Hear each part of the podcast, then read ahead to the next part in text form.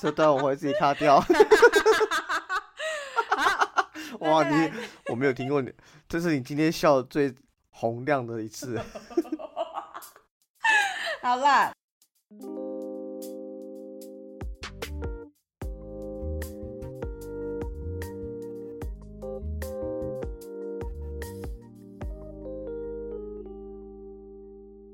欢迎来到 Quick News，我是 Jake，我是 Amy。我们在这里分享我们看到的欧洲点点滴滴。看腻了美中角力和非蓝即绿吗？那就来听听欧洲的声音吧。好的，首先跟大家说声新年快乐，这是我们二零二二年的第一集。没错，而且我们就是 在一月二号的时候就开始开录了。对对，没错。哎，你跨年去干嘛？你不觉得老了现在跨年比较没动力吗？还是只有我？呃。就比较不会想要人挤人，对。但我记得我之前在荷兰的时候，还是有去人挤人，就至少去那个桥那边看个烟火啊什么的。OK，你不觉得你就现在滑那个你的 Instagram 的现实动态，或看大家的动态，就没有几乎没有什么人是在伊犁前面跨年的，就大家都是在自己 煮火锅或去什么山上或露营，就在自己对对对几个朋友聚会起来，对对，顶多就是离一离很近会。倒数前冲出去看一粒烟火，然后被人群挡住，只看到烟洒在最前面这样子。对，很，然后还有很多人是那个啦，就是在家看电视之类，就是看那个转播的。对，我就是那个看看 YouTube 直播那个人。你是看一零一吗？还是看什么？没有，我看那个什么五月天那个那个五月天的那个跨年啊，所以是高雄吗？是高雄。哎，我觉得那个超荒谬的，就是看到几个大叔在那边讲干话，然后那个 最扯的是倒数前，玛莎还在那个舞台上拿出一包咸酥鸡，还讲出一段干话，说这是去年跨年留下的盐酥鸡。我想说这是玛莎鸡吧？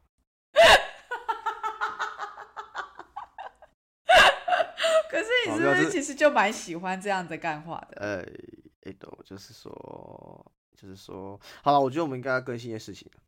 更新事情，更新什么啊？哎，我可以稍微分享一下，我圣诞节虽然我不是在，我还是在卢森堡那个啦，在卢森堡跨年，但是呃，就是在圣诞节那个假期，我去了马德里一趟。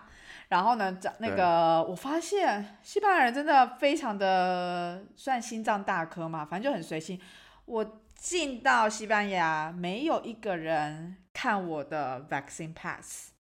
真假？那我要去西班牙玩，没有一个人在检查哦。我想一下哦，就是你在入境的时候，就是你要填一个 form 啦，就是那个是唯一一个他没有 check。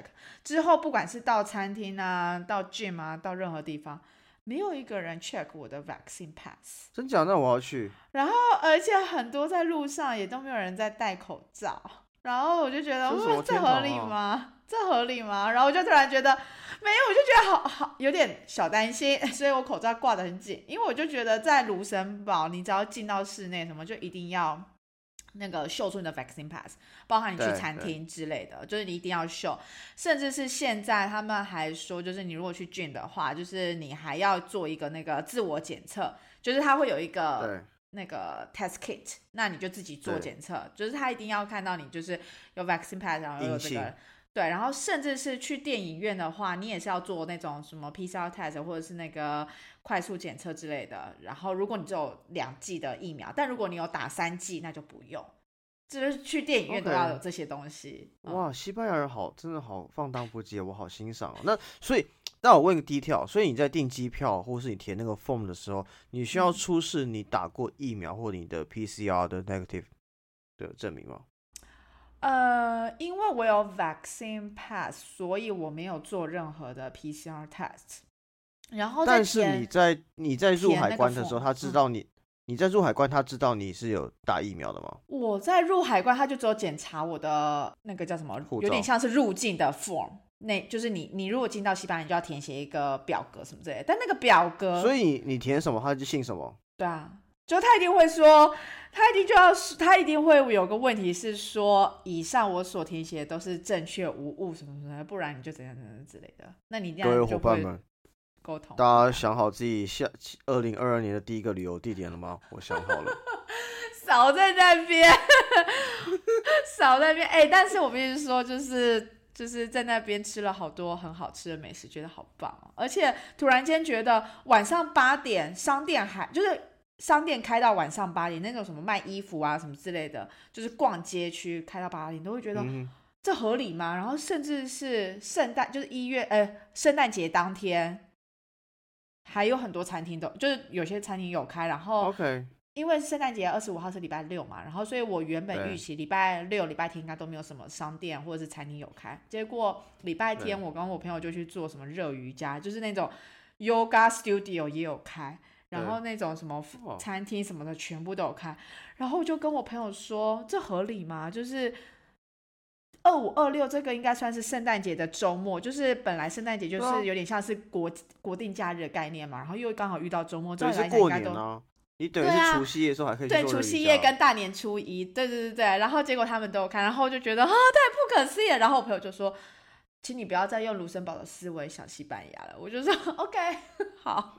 哇，西班牙真是欧洲天堂，因为我换个角度好，因为我记得当年呃一九年圣诞节的时候，哇，我只是要去超市买一个啤酒而已，哇，他跟我说你要在几点之内进来，然后几点之内离开，不然我们没有人结账。哎，搞得好像在抢物资一样，哎，很像我是难民，你知道吗？可是，哎，你不觉得这样比较好吗？就是这些店员，他们也可以好好跟他们的家人或朋友过过圣诞节。对哦，这就是你的立场嘛。如果你是你是跟店员有相关的人，你就觉得啊，这样子是比较好。但如果你是消费者，就觉得啊，天哪，好惨。因为相信在亚洲的大家是没有这种感觉，因为亚洲的大家就是只有在过年的时候，你短短的这种年夜饭那一瞬间会不能去消费而已。哎，那时候你可能也被家人卡着，无法去消费，所以还好没什么感觉。但是 对于在海外的人来说，哇，天哪，那个圣诞节真的很可怕。而且平常可能在荷兰，不管是不是假圣诞节，可能六七点之后很多店就已经开始关了。卢森堡六点大概就会关啊，所以其实平日你下班你不太会去逛什么街，然后。超市很多礼拜天都没有开，在路上跑。大家要珍惜亚洲的方便生活，但请大家不要忽略，你的方便是建构在他人剥削他人的时间上面。所以，请大家好好对待服务业的同事、同朋友们。好，哎，我觉得我们今天是不是开头有点太长了？很长，这个开头大概可以剪一集。真的，这个开头都可以变成一个新闻了。好了，我们快速进到新闻。第一个新闻是，还要更新一个东西吧？什么更新？没有了吗？哦，你说问卷吗？你不是有新恋情吗？哎，你不要再传错误的讯息了。哦，对不起，对不起，我我我记错，我记错，对不起。你很烦。好，我们进入第一个新闻。很烦。第一个新闻呢，其实是跟跨年有相关。就是呢，其实在欧洲这边，就是跟台湾也很像，就是呃，过年的时候都会有很多什么烟火啊之类。然后其实我们之前好像有分享过，在荷兰时候那种鞭炮盛行，而且他们的鞭炮是不是很凶是真的？对，是那种很像炮竹那种，是会嘣一声，然后你就吓到。而且他们是没有一个。规定的范围去释放，就是很有可能你在路边走一走，然后你就发现，哎，如果有一群人突然散开，大概那边那附近就有，就准备要那个嘣一声的。其实换个角度想，我可以分享大家，大家不知道大家有没有去过盐水风炮？嗯，哎，我，哎，我我只有看过照片或影片，我爸妈有去，但我自己本人没去。哦，你爸妈好潮，因为小弟我本人去过盐水风炮这个这个活动。我跟你讲，基本上呢，那边跟跟荷兰的跨年有点像，就是。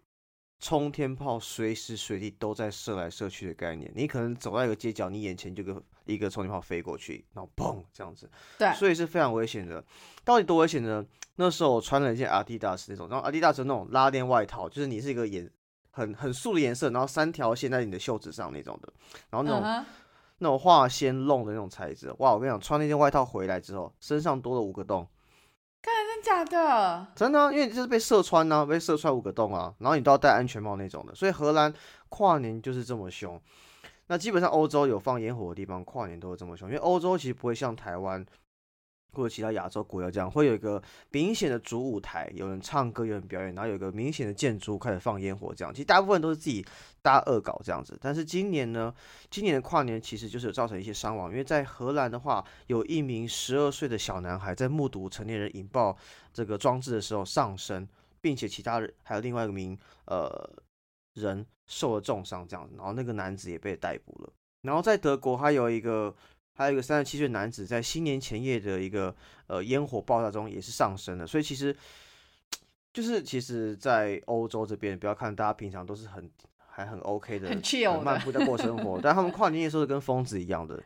而且我记得在荷兰那时候，就是在跨年夜时候，那个政府都会把他们的垃圾桶封起来，就是以防就是他们会把那个炮竹放在，例如说纸纸类的。纸类回收区啊之类的，然后那这样就会非常危险，所以其实那个垃圾桶什么都会被封起来。但我印象中，好像在今年初，他们就已经有说荷兰是要禁止那个烟火，禁止释放烟火。然后这边新闻也有写到，其实荷兰跟德国他们其实都为了因应疫情的关，就是疫疫情蔓延关系，所以呢禁止的新年烟火的贩售。那所以很多荷兰人据说啦，他们就会例如说跨境到。比利时之类的，然后去买来，然后来释放，就没有再理这一个。所以呢，呃，我们看到这个是 BBC 的新闻，他就说至少八十个人在荷兰就是烟火事件当中受到受伤，还还包括失去手脚的。而且这个其实这个新闻很有趣，是我们刚才讨论的时候，然后艾米就说：“哎，不是今年已经禁止禁止卖烟火吗？然后为什么会这样子？”然后我就说：“啊，台湾也禁止酒后开车，还不是每天都有人。”酒后上路，嗯嗯，神秘好，对，总而言之就是跟大家分享一下，这是第一则跟过年跨年相关的新闻，这样子。好，第二个新闻的话，我们要讲一个比较跟永续相关的，呃，是这样的，法国在今年一月一号开始就要禁止用塑料来包装呃蔬菜水果的部分。塑料其实就是塑胶袋吧？讲塑料感觉好怪哦。呃，对对，哎对。就是用词不当。其实因为之前我们大概在十呃十月十月左右就有跟大家分享说，他们想要上路这个新的法案，让这个塑胶袋的包装减少使用。那目前二零二二年一月上路的法案是先呃逐步的先第一阶段从呃三十个品项，比如说黄瓜、柠檬还是橘子这种比较小的单品的包装开始实施这种。呃，禁止使用塑胶包装，但是比较大的包装，比如说你大的水果啊，或者你切碎已经切开的水果的话，目前还是可以豁免的。因为目前马克宏呢的想要的方向是，希望能法国能够做到在二零四零以前。逐步的淘汰这些一次性使用的塑胶袋包装，因为目前来说的话，法国可能有超过三分之一的蔬菜水果都是用呃所谓的传统塑胶包装去出售的。那如果能够有效的去从一开始的根本去做一个逐步禁止的话，其实对于这个永续的发展是比较有帮助。哎，其实我觉得啊，呃，我记得我们之前有分享一个新闻，就是说那个贩售肉品的那个它底层那个塑胶垫嘛。就是他们也有在做更新，所以其实就是英国他们做出那个新的更新，所以其实我觉得欧洲国家他们在永续环保这一方面啊，其实一直在思考怎么样在日常生活当中做的一些改变，或是立一些法案，然后来真的能够达到最终极的目标。所以呃，这个是我们看到法国他们在。想怎么样去淘汰这些就是塑胶袋的使用，包含就是可能要用一些纸袋啊，去呃去当做一个替替替代方案之类的。那其实我当时候从荷兰搬到卢森堡的时候，我有发现一个很大的差别，就是在超市里面，就是我没有看到任何那种就是塑胶袋。例如说，有时候你今天去买。像我今天买了什么？我买柠檬，就它是一颗一颗装的嘛。或者是说我今天买了一些蔬菜，好了。那通常在荷兰的话，就是会有一卷，就是你知道，像塑胶袋，你可以自己就是拿出一个塑胶袋，然后把它包装起来之类的。那在呃，所以老实讲，在荷兰我也很少在买垃圾袋，因为呢，我就会用那些就是从超市拿的这些塑胶袋，然后就当做垃圾袋这样去使用。但是在卢森堡的话呢，就是它在超市里面的袋子都只有提供纸袋，然后甚至是在有一个超市，它是叫 Lidl，它是德国一个非常著名的一个连锁超市。那它是店内连纸袋都没有提供，它就提供一种很像那种，诶纤维的那种那种。很像你刚刚说什么 Seven 的那个，你说像以前 Seven 那个微波那个蓝色网状袋，它它本来是一个平面，但是它是网状，所以你往上拉会变成一个袋子这样子。呃，我看到超市它比较像是一个，就是很像棉布还是什么之类，反正它就是一个袋子，是能够让你就是加减，就是装你的蔬菜水果之类，你可以重复使用，但是你就是在第一次的时候，你必须要去购买它，它不是一个免费提供，所以相对来讲，也希望用这些机制来减少塑胶袋的使用。其实就也跟台湾禁止那个什么吸管吗？是吸管，塑胶吸管，我记得好像也有这个。法国今天也开始禁止那个塑胶吸管、杯子跟餐具，所以其实。呃，台湾在永续这块，我觉得还政策还是可以的，当然还可以更好了。只是说，我觉得以在全球的步调上，我觉得还是有在同步上的。嗯，然后同时，其实，在这一则新闻上面，我们也有发现，就是呃，就也有反对声，也不算反对声啦，就是一些就是对于这样子一个法案推出的，产生一些质疑。例如说，如果今天我们不要用这些塑胶包装的话，那使用纸板，那可能会造成他们额外的一些成本。那这些成本到底是谁要去吸收，或者是说政府有没有一些相对应的法那个政策或者是补贴之类的？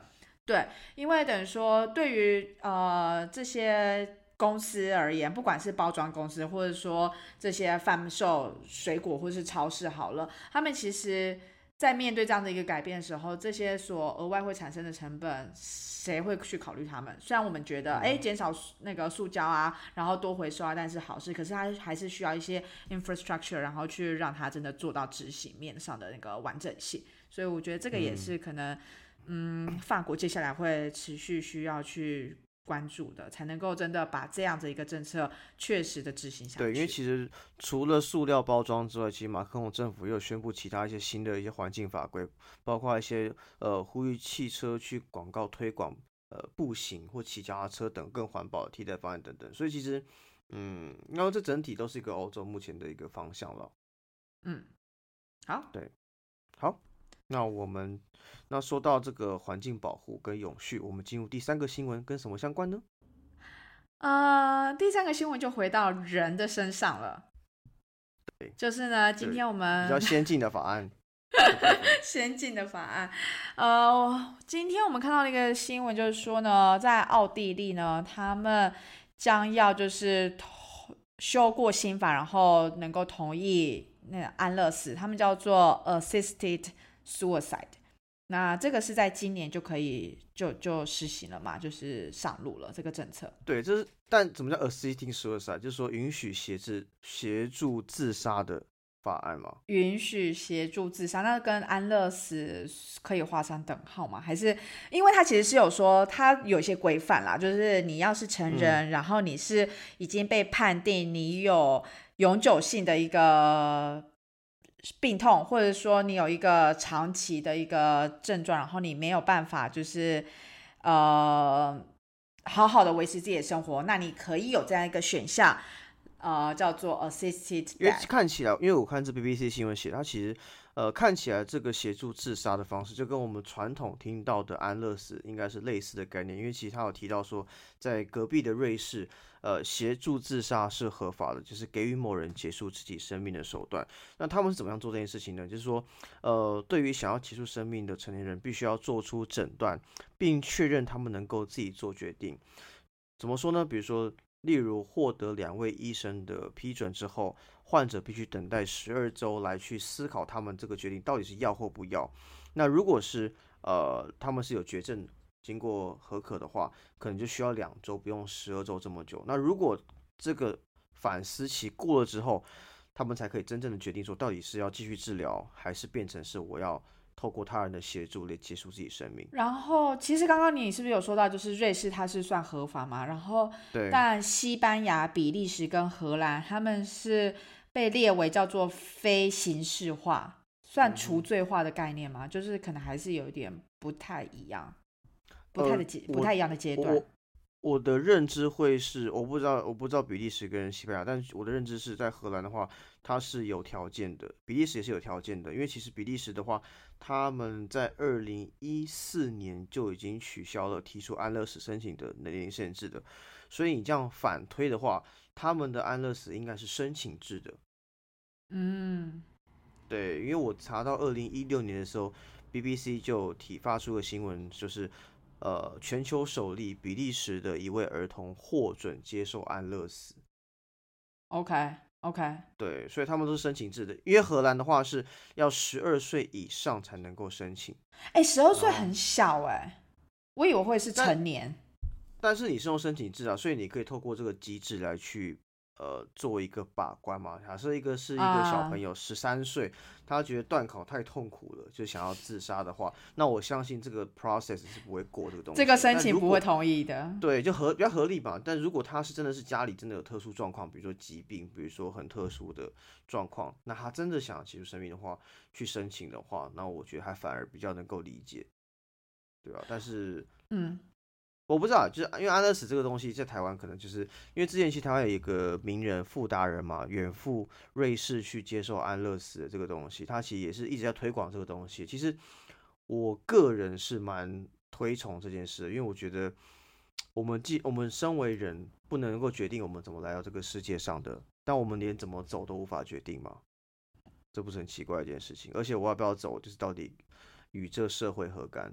如果是在一个正规的情况跟手段下，我觉得前提是要有那个啦，有一个好呃，那个什么程序。因为其实奥地利这个我们听起来就说哦，他就是按呃，例如说协助自杀这件事情是合法，但其实它是有一些条件，例如说这个新规定它也有说到未成年啊，或是有心理健康问题的人，其实是要被排除在外啊等等之类。然后像你刚刚也说的，就是他们需要有什么十二周让他们去反思什么之类，所以其实。我觉得很多人可能听到安乐死会觉得说：“哎，我们怎么可以就是这样不尊重生命啊，什么之类？”但其实这个这个流程或者这个制定的方案，其实它是有很多道门槛，就是希望大家是考虑过后，然后你决定了，那就提供这样的管道。对，我觉得反，我觉得反而是有安乐死这个 option 才是尊重生命的。因为我举个例子好了，因为其实我相信台湾大多数，也不大多数，应该。不少人家里都有遇过，或身边有人遇过，就家里有人是生重病的，或是有都是常年卧病在床的，嗯，甚至是没有意识在卧病在床的，他不会有反应那种。因为像我家之前就有，我家是有的。那我就会觉得说，那到底他活在那边，真的是他自己本人的意志想活在那边的吗？还是你只是家人想要，呃，他在那边？但到底这个生命，这个生命是属于他本人还是属于他家人的？可是当他已经没有意识的活在那边，他也没办法做这决定，对不对？对对对。但是问题是因为没有那个 option 让他在变这样之前做决定嘛？啊，就像我们之前说的器官捐赠，如果假设我今天有个选项是，假设我今天脑死了，你就让我安乐死，嗯，那我就是在你还在你可以选择的时候，嗯，我一定马我一定马上勾。对，因为其实说真的，就是对我来说，像这是我啦。如果我今天变成一个植物人的话，我恨不得立刻离开，因为我根本不知道在那边那个肉体是真的，我的我的心智跟肉体都在那边，还是只有肉体在，心智已经不知道去哪里。然后我的家人还要花钱，然后花力气，还要痛苦的照顾我。但最后赚钱的人，最后获得开心的结果的人，就是医院跟治疗机构，因为他们有获得的业绩。他们有业绩嘛？对不对？医院是站在帮助你的角度啊，而且其实我们不是也有看到有一些故事，是例如说，呃，什么就是就算你是植物人，然后但是你还是能够努力，就例如说眨眼啊什么之类，然后出书之类的。我记得有一本书就是这样出来的。我好，这的确我相信有这样的案例，但我不知道这个比例有多少。但是我这边讲的是说，这是一个选项嘛，他那个人可以比较高的选项嘛，对不对？那我是觉得说。开放有这个选项让大家去勾，去选择啦。嗯，我就很不喜欢那种，就是因为所谓的社会善良风俗、道德文化、民情而去制定的规则，让大家不能做一些明明可以更有效率、更能符合自我自由意志的一些选项，比如说同志婚姻，比如说同志领养小孩，比如说移民等等的。我我到底我是个同志，我要结婚干这个社会屁事？对，那到底我要安乐死，我活不下去了。我真的认真思考完了，不想活了，干这个社会屁事。我就觉得，对。而且你还刚刚那个没有提到，就是除了社会善良风俗以外，可能有些宗教的概念也是比较不推崇这样的一个方式啦。对，因为我们有看一些资料说，比如说像天主教的话，可能认为说像是协助自杀，你可能就是已经违反这个基本教义的部分了。那但是问题是。好不好？你看，就是那些反对同性婚姻啊什么，那都是天主教那些最传统派的人，就是在阻阻碍社会进步啊，不是吗？对，我我当然欢迎，就是有一些，如果是有其他解释的，欢迎跟我交流，因为可能我太武断了。但是目前我看到资讯，就是会觉得，不管是从呃堕胎的法案、同志婚姻的法案，还是你从安乐死法案、总统法案，我会觉得哇，阻碍这个社会最大进步的一个动力之一，就是你们天主教。哎，其实刚刚好，我们可以跟大家分享。其实刚刚我们在 看新闻的时候，我们也有在讨论这件事情。然后呢，我就跟 Jack 说，没有，其实宗教就是不要这么武断说宗教没那么好，就是宗教也提供了很多，就是你知道心灵上的慰藉。很多人就是需要，就是有心那个一些宗教的帮助，就是也从中获得很多帮助。只是说在这些政策上面，他们表达的立场。相对来讲，就跟我们比较不一样，就是有点像是价值体系的两个不同的光谱。没有啊，这这这这可能没有，这一定不会有对错嘛。就是你认同的价值是偏向哪一边嘛？只是说，对，因为他们背后代表一个非常大的一个群众的力量嘛。但他们变相来说，你其实也承担了很大的一个责任，是你可以影响这个社会走向。对。但往往在这种关键的时候，他们就是并不会去帮助这个社会走向更进步的方向，而是巩固他们传统的力量跟价值，就像罗湖加盟啊什么的。巩固传统力量比较容易啊，因为你今天要转向的话，你需要花更大的力气去解释，然后再去说服，甚至是怎么样让你。相信你的这一群人继续相信下去。对啊，我同意啊。但是，对这样子反过来说，他们就是一群没有想要好好为大家做事的人嘛。但大家还相信他们。我觉得更重要一点是，不管你是信什么宗教，或者说不管你是相信什么东西，其实最重要就是都还是要回归自己的一些思考价值跟模式，不要一味的相信。就像是刚刚我们也有说的，例如说星座好了。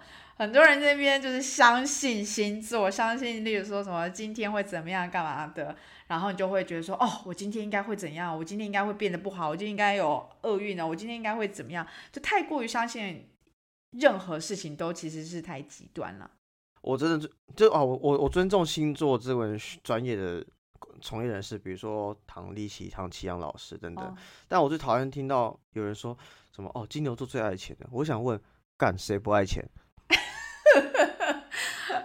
嗯，为什么这么对金牛座？因为我本人金牛座的，是很常被这样说吗？嗯，好，我觉得我们今天就差不多节目到这边。好，就说在这里。OK，好啦，祝大家新年快乐，然后希望大家二零二年一样过得平安、健康、顺心，然后尤其疫情又再度的爆发，尤其是欧洲啦，所以呢，就是大家注意身体健康喽。